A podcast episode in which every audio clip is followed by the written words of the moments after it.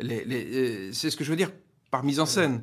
Comme ça, on comprend, on comprend mieux. Je veux dire, pour ceux qui n'ont pas lu le livre, on comprend mieux ce que vous voulez dire par le, par le travail de mise en scène de la littérature.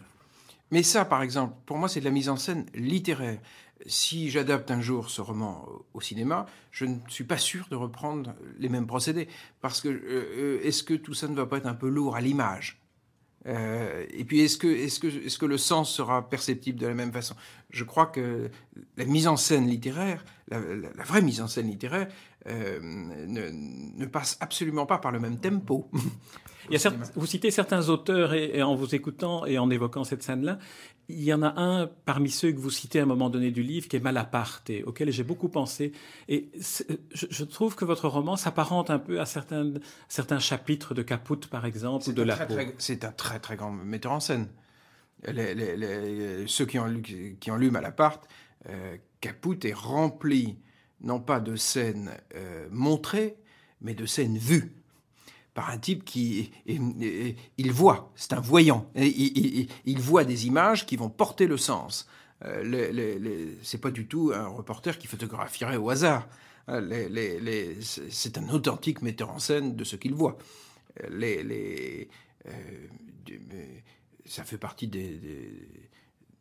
à mes yeux, des maîtres de la mise en scène littéraire, strictement littéraire.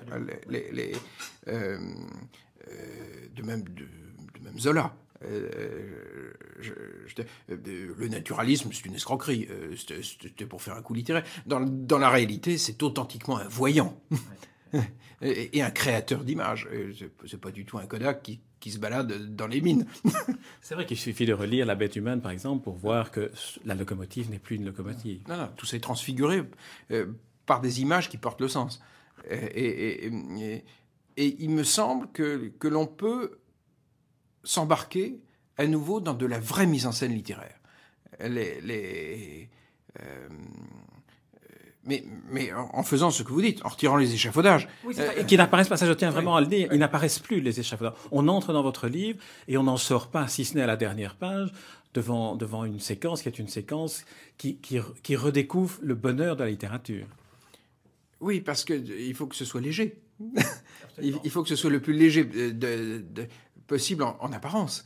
Euh, il y a un moment, euh, euh, une scène qui a lieu avec comme arrière-fond une élection à l'Académie française du successeur de, Jean d'Ormesson, que j'ai tué dans le roman, pour pouvoir faire élire son successeur, ce qui me permet d'écrire son éloge, mais en fond, en toile de fond. Et, l'air de rien, qu'est-ce qui m'intéresse? C'est que d'Ormesson fait partie des écrivains du bonheur. Et, donc ça me permet de faire l'éloge de la littérature du bonheur, à travers ce jouisseur. Euh, les, qui, qui, qui, adore gambader dans les jupons. Donc, donc, donc les, les, ah euh, mais c'est pas juste pour rigoler.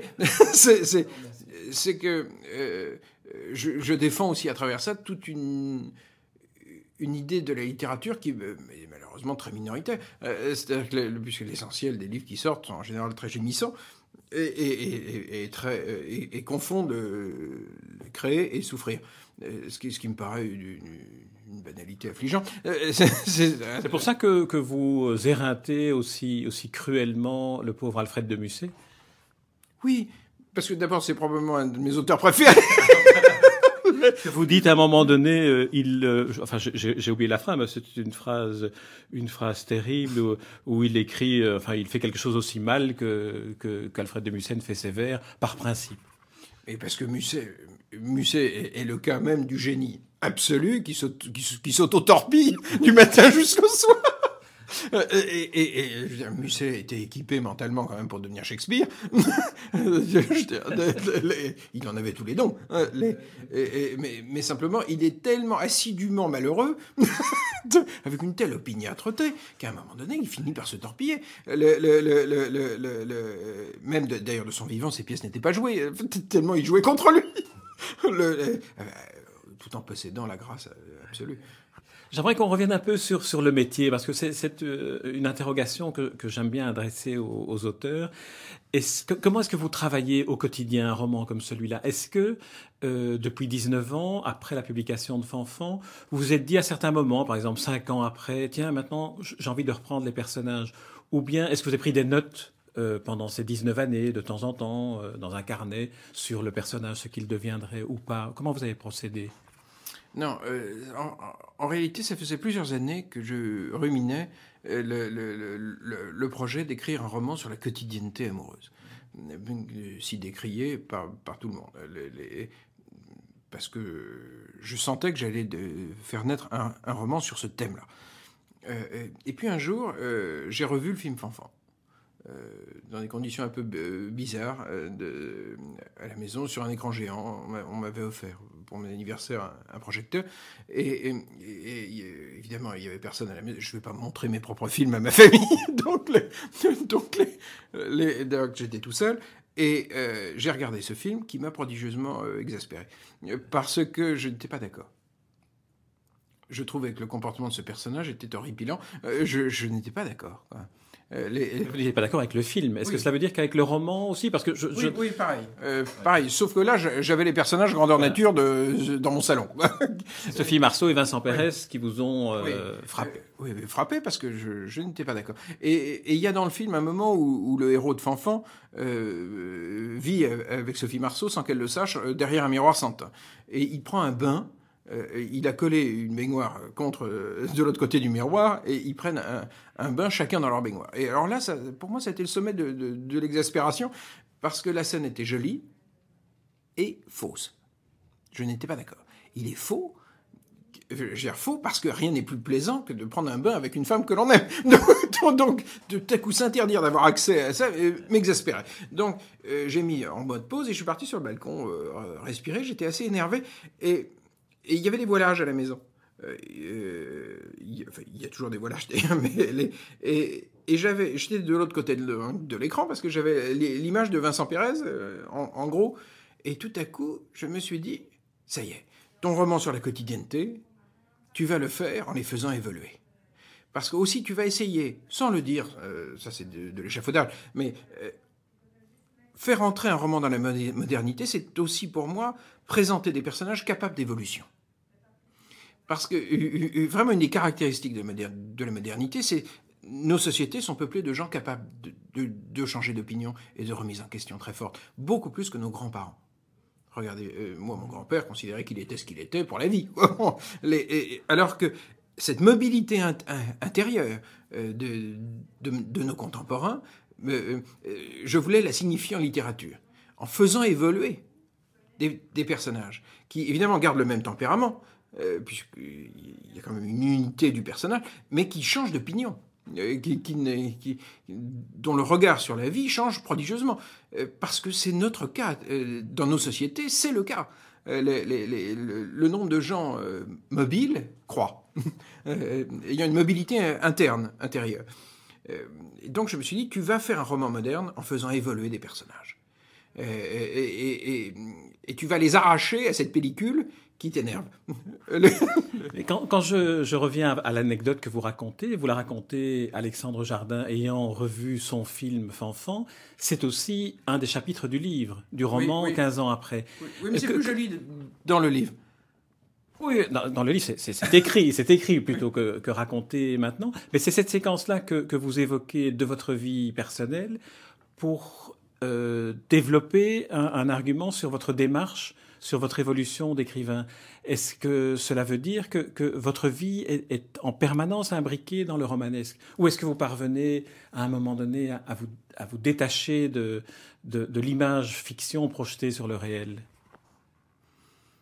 Ce sera le cas dans mon prochain, non pas mon roman qui sort là, mais dans celui qui sortira dans, plusieurs années. Acte 3. Non, non, qui n'a rien à voir avec Fanfan. non, parce que pour écrire un Fanfan acte 3, euh, il faudrait que je me transforme. et ça, j'en sais rien. Je ne sais pas qui je serai. Euh, euh, personne ne, peut dire qui sera dans une dizaine d'années. Les, les, non, mais, mais c'est vrai que ça me. Peut-être parce que j'ai grandi, moi, dans un univers où, où, le romanesque était omniprésent. Euh, je savais qu'il était possible, parce que je le voyais, d'incorporer à sa vie ce qu'on voit habituellement au cinéma. papa vivait comme ça. La scène finale de votre roman 15 ans après, c'est vraiment l'incorporation de personnages réels dans une image de cinéma projeté. Oui, mais parce que c'est comme ça que je perçois, moi, la vie. Mais, de toute façon, il faut bien se mettre dans le crâne que le réel n'est pas plausible. le, euh, euh, à la fin du, mois d'août, j'ouvre le journal et je vois que en France, l'UMP, le, parti de, droite, euh, les jeunes de l'UMP scandaient avec ferveur dans une énorme salle le nom de Mitterrand. Mitterrand En accueillant Frédéric Mitterrand. C'est complètement délirant. On apprend que, que, tout à coup, Giscard aurait couché avec la reine d'Angleterre. Enfin, tout, ça. C'est ça la vie que, que, finalement les Américains votent pour Obama. Euh, le, le, 11 septembre, vous trouvez ça plausible? Euh, Rien n'est plausible sur Terre. cette espèce de crise financière où on découvre que des, gens, a priori sérieux, ont emmené l'univers au bord du gouffre. alors qu'ils ont tous fait des hautes études. tout, ça est dingue, quoi.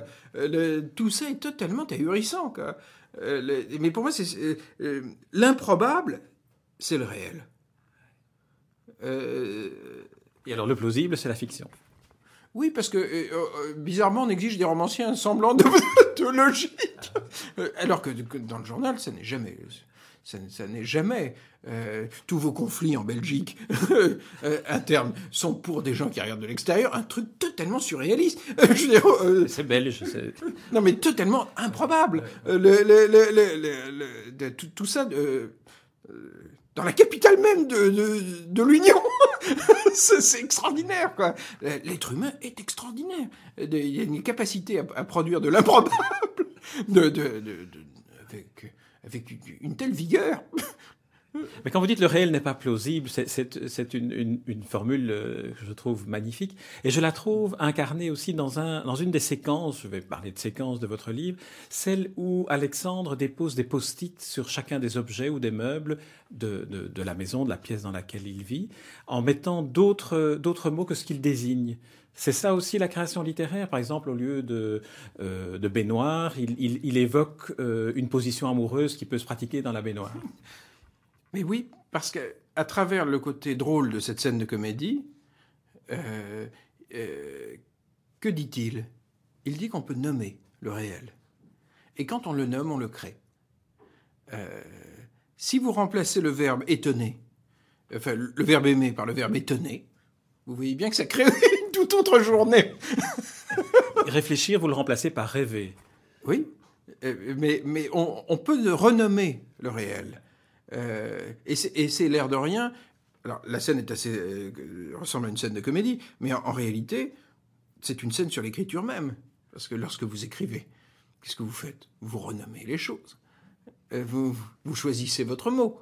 Donc, les, les, les, un écrivain ne fait que ça, à longueur de journée. Il ne fait que mettre des, post-it sur tout ce qu'il voit.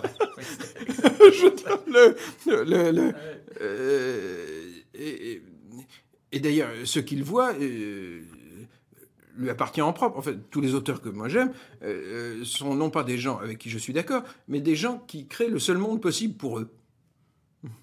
J'avais trouvé une belle définition, je ne sais plus de quel auteur, euh, de ce qu'est le, roman, et je vais vous la proposer pour voir si vous y adhérez. Est-ce que le romancier surtout? Un romancier est quelqu'un qui ment tout le temps, mais qui ne triche jamais. Oui. Oui, parce que ça a à voir avec la vérité et non pas avec l'exactitude. Euh, l'exactitude est toujours mensongère. Euh, si, si vous décrivez la femme que vous aimez par ses mensurations et son poids, vous allez être exact. Serez-vous vrai?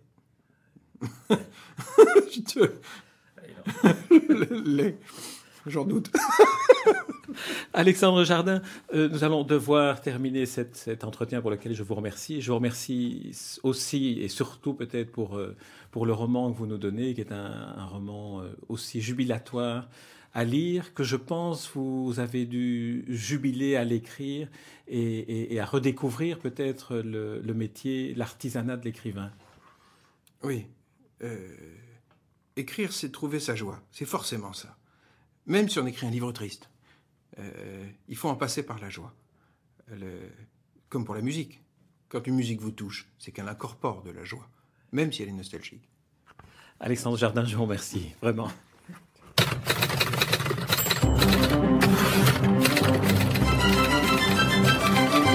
Espace Livre, la rubrique littéraire de Demander le programme. Les rencontres d'Edmond Morel.